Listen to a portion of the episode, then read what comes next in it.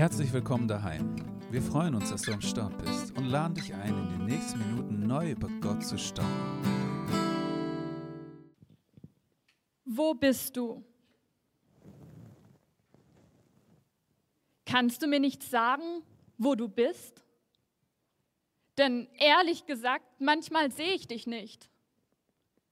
Ich wach schon mal am Morgen auf und bin mir nicht mal sicher, ob und wenn ja, was ich überhaupt noch glaube.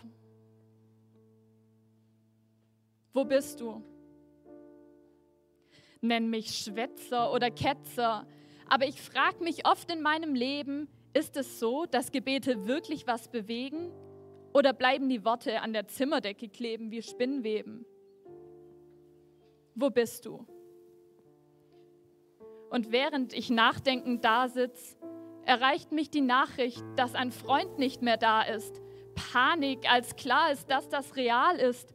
Und wie soll ich akzeptieren, dass sowas dein Plan ist? Sie sagen Unfall, manche Schicksal, andere Fügung, einige Zufall. Und ich weiß nicht, was ich sagen soll. Wo bist du? Ganz im Ernst, lässt du dich blicken im Schmerz oder überlässt du uns einfach uns selbst? Wo bist du? Hast du den ersten Menschen gefragt, als dieser die Entscheidung traf, nicht zu hören auf deinen Rat und Warnungen mit Füßen trat? Und vielleicht habe ich auch kein Recht zu fragen, auch keinen Grund, mich zu beklagen. Aber wenn du mich fragst, darf ich dich dann auch fragen, wo bist du? Und warum gibst du darauf nie eine Antwort? Ich fand dort, wo sie mir Antworten versprachen, nur Schubladen, vollgestopft mit Phrasen und weiteren Fragen, die allsamt die Sehnsucht und das Echo von Wo bist du in sich tragen. Ich schalte den Fernseher an, um abzuschalten und muss so denken, wo bist du an geschlossenen Grenzen, wo Menschen vor Kämpfen fliehen und in Wellen der Ablehnung ertrinken, Hochwasserpegel Höchststand weltweit durch Tsunamis unserer Gleichgültigkeit. Du sagst, du bist der gute Hirte. Bist du dann da in Krisenherden und Kriegsgebieten? Wo bist du zwischen Granaten und Landminen und in dem Land mit Minen, in denen Kinderhände unseren Luxus garantieren? Wo bist du? Und ich ertappe mich dabei zu fragen, wie es die Psalmisten hinbekamen, nach verselangem Klagen am Ende deinen Namen groß zu machen, zu dir aufzuschauen und was übrig bleibt, ist dann Vertrauen. Irgendwie und ich frage mich wie.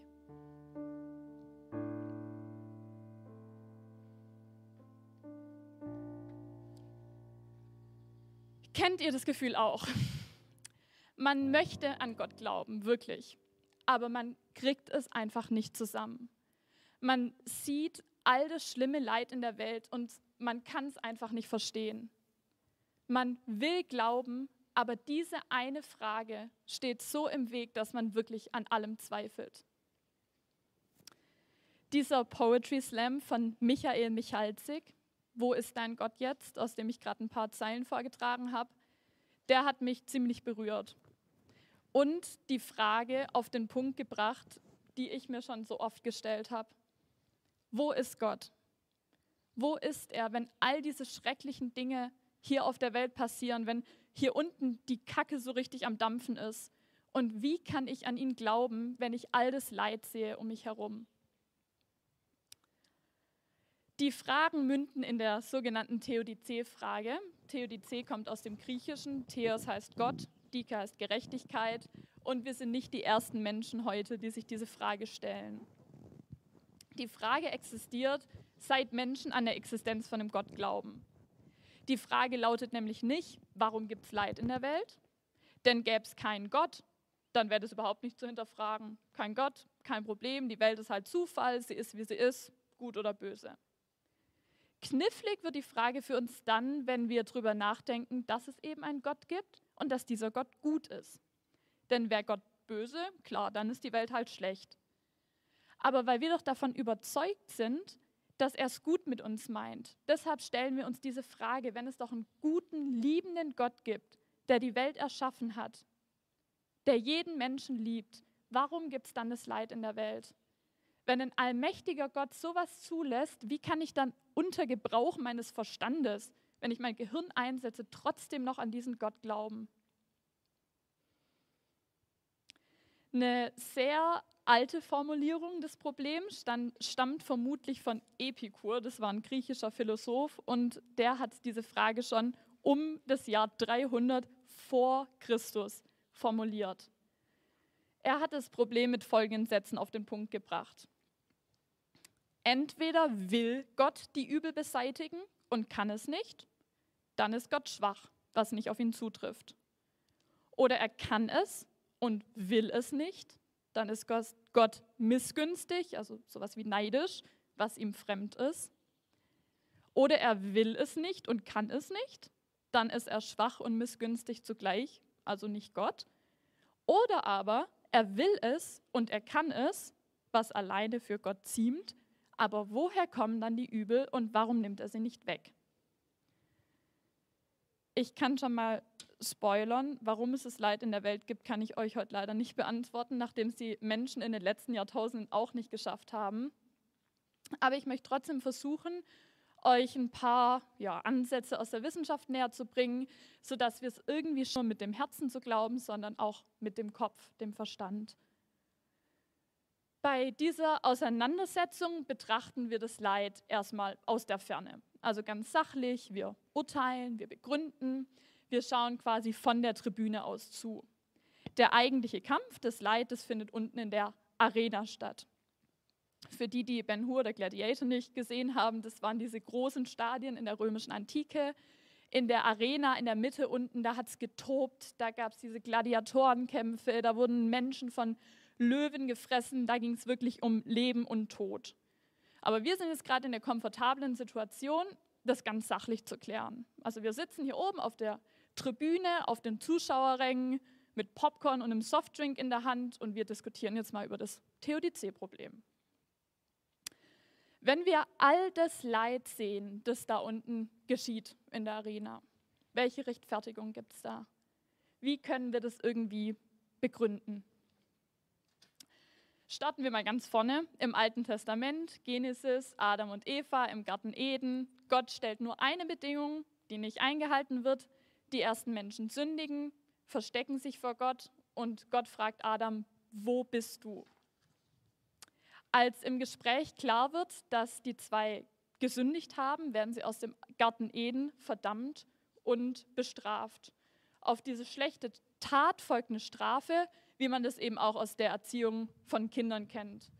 Dieser Tun-Ergehen-Zusammenhang ist ein altorientalisches Modell, das im Alten Testament relativ häufig vorkommt. Wenn ich was richtig mache, dann werde ich belohnt. Wenn ich was Falsches mache, werde ich bestraft. Oder eben auch im Umkehrschluss, wenn mir was Schlimmes widerfährt, dann habe ich wohl was falsch gemacht. Zum Beispiel auch beim Volk Israel, das Mist gebaut hat und das dann durch die Bestrafung von Gott wieder zur Treue erzogen werden soll.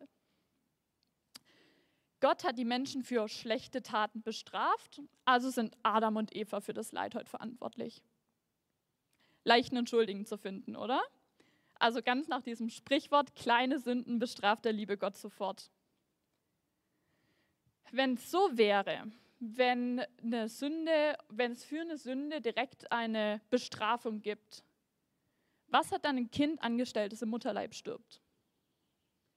Oder sind die Menschen, die in der Sahelzone alle verhungern, sind es einfach Sünder alle? Und in Deutschland sind wir halt grundlegend nicht so die Sünder? Hm. So einfach ist die Welt nicht. Und wir können uns damit auch nicht erklären, warum wir in so unterschiedlichen Voraussetzungen geboren werden gegen diese Annahme, dass unser Leid auf irgendeine Sünde zurückzuführen ist, irgendwas, das wir verbockt haben, dagegen wehrt sich Hiob. Und Gott gibt ihm da recht. Hiob, das war ein Mann, der hat sein Leben lang das Böse gemieden, der hat sein Leben nach Gottes Willen gelebt und es widerfährt ihm unglaubliches Leid. Er verliert alles, was ihn glücklich gemacht hat. Und warum muss Hiob dieses Leid widerfahren? Er muss doch irgendwas falsch gemacht haben. Das nehmen zumindest auch alle seine Freunde und seine Frau sogar an. Hiob wehrt sich im kompletten Buch gegen diesen Vorwurf, er widerspricht und Gott gibt ihm Recht. Also diese Annahme von diesem Tun-Ergehen-Zusammenhang, die können wir nicht aufrechthalten.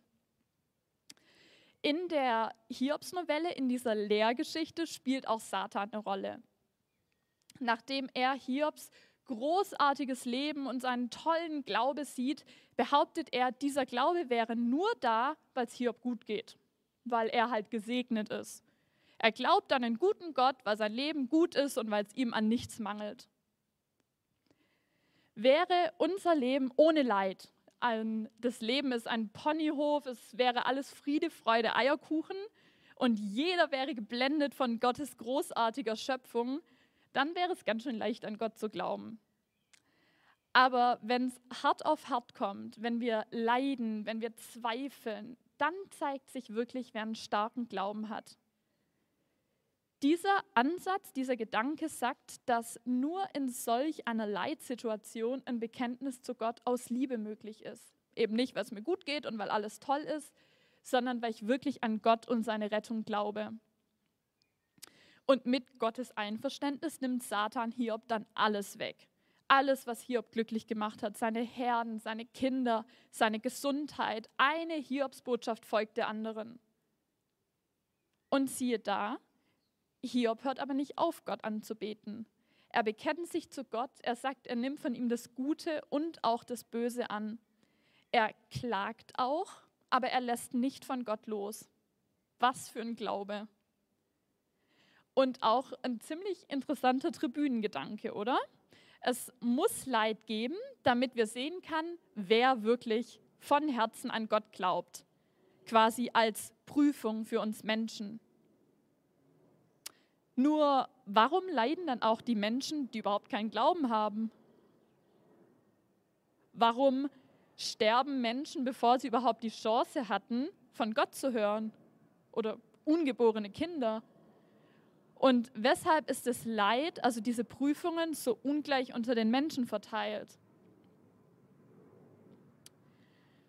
Uns kann Hiob, der klagt und trotzdem an Gott festhält, ein Vorbild sein. So ein Glaube ist doch wünschenswert, so ein unerschütterliches Gottvertrauen, das uns durch die schweren Zeiten trägt. Das hilft uns, das Leid zu ertragen. Hiobs Haltung, also sein Umgang mit dem Leid, ist wirklich vorbildlich. Aber eine Antwort, warum all diese schrecklichen Dinge geschehen, die kriegen wir auch da nicht. Wir sitzen also immer noch fragend auf unserem Zuschauerplatz auf der Tribüne wir beobachten das Geschehen und wir verstehen einfach nicht, was da unten passiert. Schauen wir mal aufs Neue Testament.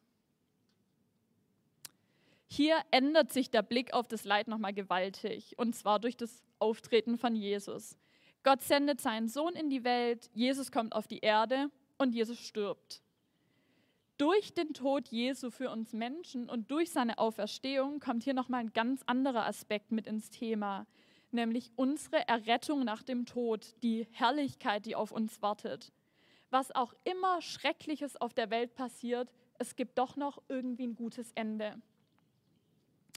Bei diesem Ansatz wird das Leiden heute durch den Blick auf den Himmel, in den Himmel, das, den, das Leben nach dem Tod relativiert. Also für alles, was wir heute ertragen müssen, wird es am Ende Gerechtigkeit geben. Wir schauen auf das Ziel, das Leben nach dem Tod. Diesem Ansatz hat sich übrigens auch Luther verschrieben. Für ihn waren Ostern, Jesu Auferstehung und unser ewiges Leben die Antwort auf das Leid. Also am Ende wird alles bei Jesus gut. Oder wie der Rapper Casper singt, man sagt, am Ende wird alles gut und wenn es nicht gut ist, dann kann es auch nicht das Ende sein. Das kann auf jeden Fall eine Strategie sein, das Leid für uns selber aushaltbarer zu machen. Vielleicht ist es ein Trost zu wissen, dass es ein gutes Ende gibt. Aber auch diese Tribünenlösung, dieser suchende Blick nach oben, also diese Antwort, die wir da im Himmel finden, beantwortet letztlich nicht die Frage, warum es Leid gibt. Das vertröstet uns eher auf das Leben nach dem Tod, aber eine richtige Antwort haben wir da auch nicht. Wir können uns das Leid nicht erklären. Es gibt keine plausible Lösung, die alle Leitsituationen, die es gibt, alle verschiedenen Arten des Leides mit einfasst. Wir können es nicht, aber vielleicht müssen wir es auch gar nicht. Vielleicht ist es überhaupt nicht unsere Aufgabe. Hiob klagt zu Gott, er klagt sein Leid, er stellt auch die Frage, wo bist du Gott, warum musste mir das passieren? Er versucht Erklärungen zu finden und Gott weist Hiob darauf hin, dass Hiob nicht dabei war bei der Erschaffung der Welt und dass Hiob nicht allwissend ist, aber dass Hiob sich trotzdem anmaßt, Dinge zu beantworten, die nur Gott beantworten kann. In Jesaja 55, Vers 8 bis 9 steht: Denn meine Gedanken sind nicht eure Gedanken und eure Wege sind nicht meine Wege, spricht der Herr, sondern so viel der Himmel höher ist als die Erde so sind auch meine Wege höher als eure Wege und meine Gedanken als eure Gedanken. Und wenn wir keine perfekte theologische Erklärung für das Leid liefern können, keine Rechtfertigung von der Tribüne aus, was können wir dann überhaupt tun? Was hilft denn überhaupt? Was ist unsere Aufgabe? Ich hatte einen Professor an der Uni, mit dem wir sehr viel über die Theodizee-Frage diskutiert hatten. War sehr interessant und eines Tages war er weg. Alle Veranstaltungen abgesagt, keine im neuen Semester drin, die Gerüchteküche brodelte, bis er dann ein Jahr später wiederkam, wieder da war, mit Glatze und selber erzählen konnte von den Monaten in der Onkologie und seiner Krebserkrankung und wie die Zeit dort seinen Blick verändert hat. Um ihn herum waren sterbende Kinder, todkrank, und er hat gesagt, plötzlich hatten all diese theoretischen Rechtfertigungsversuche, die man vielleicht auch aus der Uni kennt, überhaupt kein Gewicht mehr, weil es egal ist, was der Grund ist dafür, dass der kleine Junge im Nachbarbett noch bevor er überhaupt in die Schule kommt, stirbt, das ist zweitrangig, weil es eben nicht hilft im Leid. Es hilft nicht der Mutter zuzusprechen, das war Gottes Plan, das hat einen Sinn, dass dein Kind gestorben ist. Nein, das war bestimmt für was gut. Vielleicht lernst du daraus eine wichtige Lebenslektion.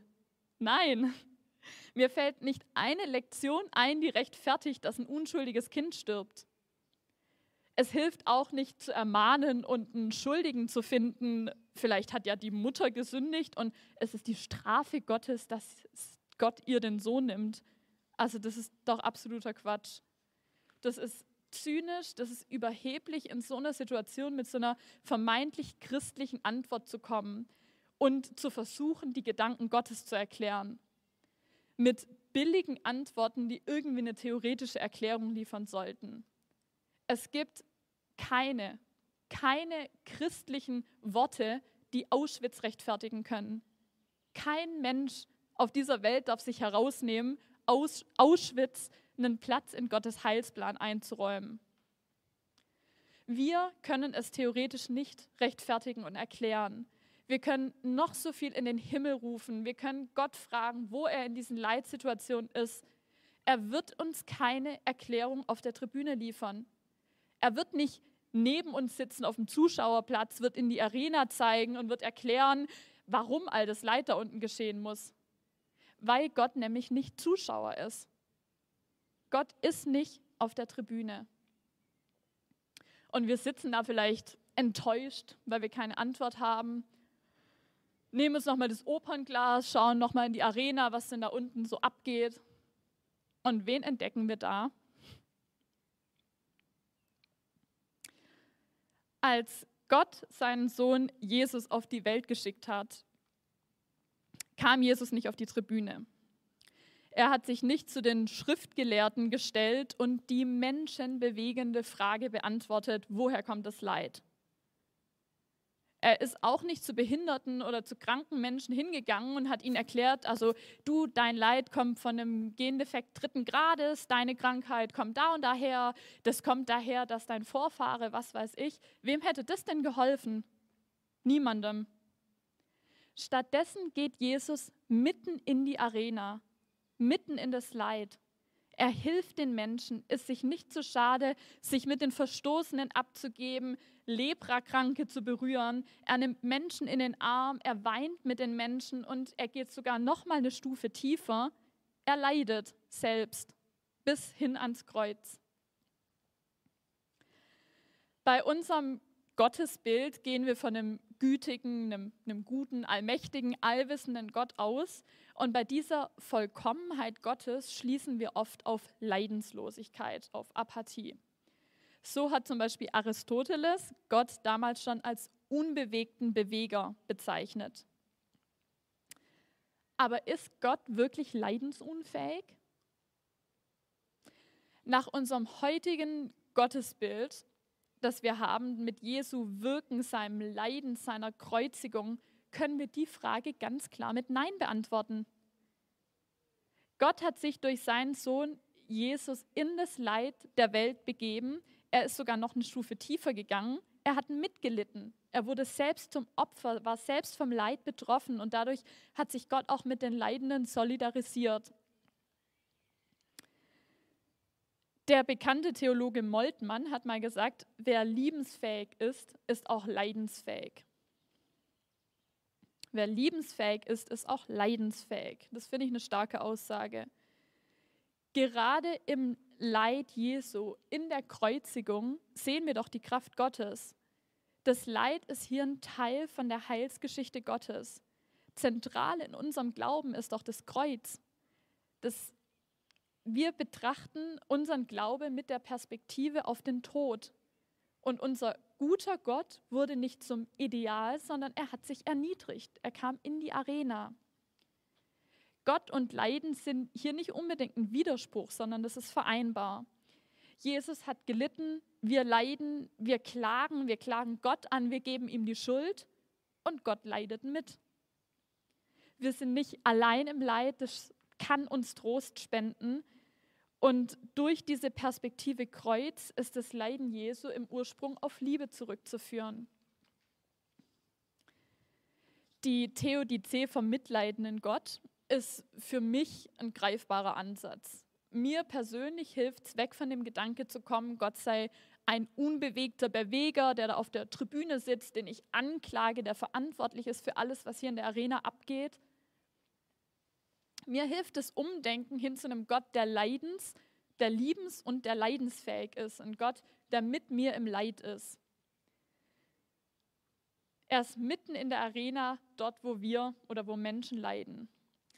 Und wie wäre es, wenn auch wir statt dieser gut gemeinten, theoretischen, christlichen Ratschläge für unsere Nächsten auch mal unseren Umgang mit dem Leid praktisch überdenken?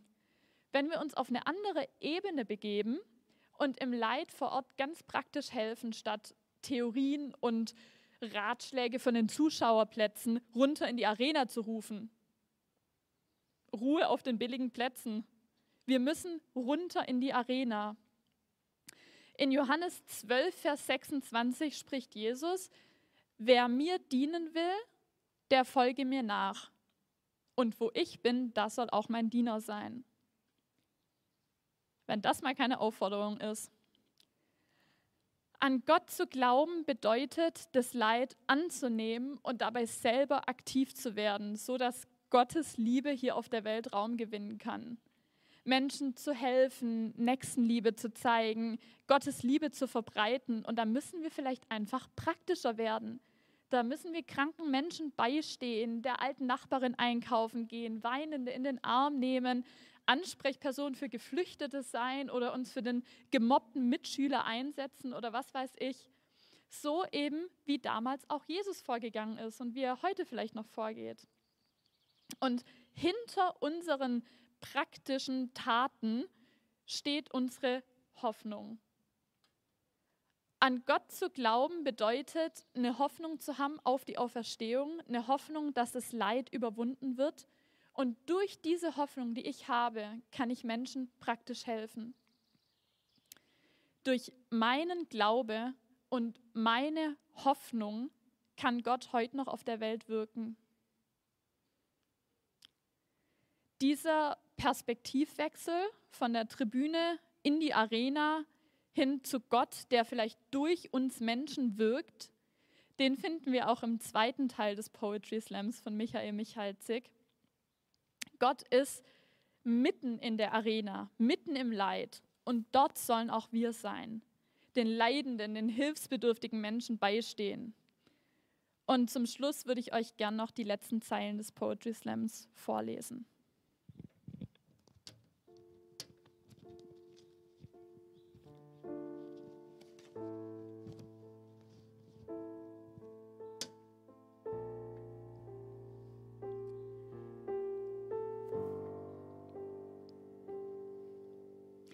Klar, Glaube ist ein Überzeugtsein von etwas, das man nicht sieht. Aber manchmal wünsche ich mir umso mehr, es wäre umgekehrt und ich könnte unbeschwert sehen und greifen, was ich so nicht begreife. Und ja, mir geht es gut. Ich habe Millionen Gründe, dankbar zu sein. Aber macht es das nicht umso schlimmer? Denn wenn das wirklich alles Segen und von dir gegeben ist, tut mir leid, warum ist der Segen dann so unfair verteilt? Darf ich das überhaupt sagen? Mir anmaßen, dich anzuklagen? Und hast du nicht gesagt, wer dich sucht, von dem lässt du dich finden? Irgendwie komisch, aber hast du nicht sogar gesagt, du bist in mir drin? Und vielleicht geht das auch wirklich zu weit, weil meine Anklageschrift bereits beim Unterzeichnen meinen eigenen Namen schreit. Wo bist du? Hast du nicht gesehen, wo wir waren? Und wenn du doch kannst, warum hast du nichts dagegen getan? Beschämtes Erkennen, du könntest mich dasselbe fragen. Hast du nicht uns erwählt? Gesagt, ihr seid das Licht der Welt und wenn das stimmt, wieso ist es dann hier nicht so hell?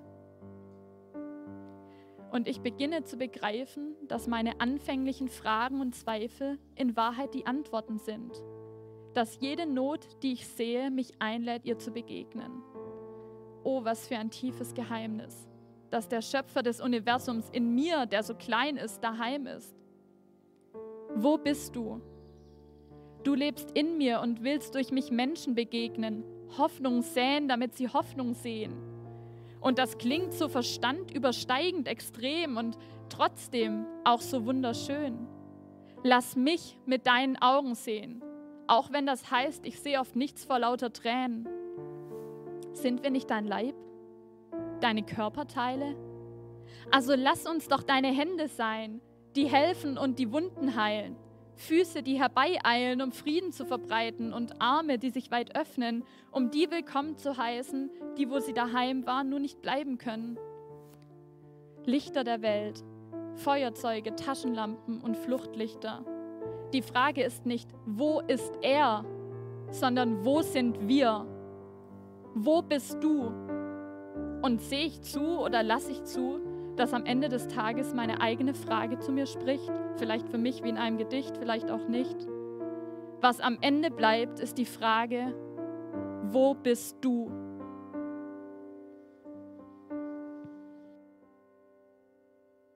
Wenn du mehr über Heimwärts wissen willst, klick dich auf heimwärts.net, schau bei Instagram unter Heimwärts rein oder besuch uns einfach im Gottesdienst in Johanneskirche in Filderstadt-Bernhausen. Guck doch mal rein.